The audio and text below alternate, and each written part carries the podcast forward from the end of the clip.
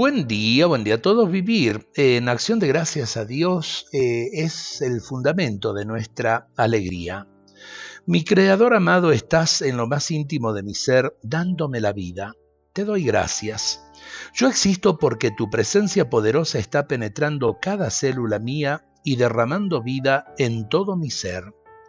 No existen momentos de soledad porque tú estás, siempre estás. Porque yo en el fondo me siento solo, creo que todos me abandonan, que nadie me ama realmente, que no me toman en serio, que no soy realmente importante para nadie. Ellos hacen su vida y siguen adelante sin mí, y me buscan cuando necesitan algo. Su amor es muy limitado y yo no recibo el afecto generoso que mi corazón necesita. Eso es lo que da vueltas dentro de mí y a veces empaña mi alegría. Por eso siento la tentación de endurecerme por dentro y de volverme egoísta.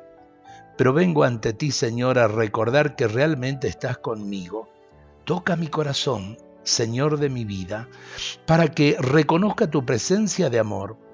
Porque lo que necesito es precisamente tu amor.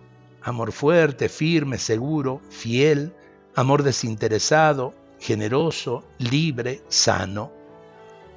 Todo mi ser está hecho para ese amor tan grande y ningún otro afecto en esta tierra podrá colmar esa necesidad.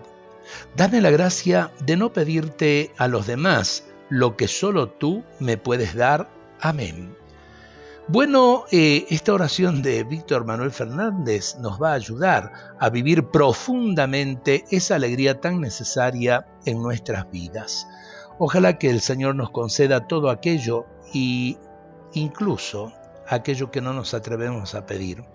Eh, creo que vale la pena hacerlo y hacerlo de corazón, con mucha sinceridad. Dios nos bendiga a todos en este día.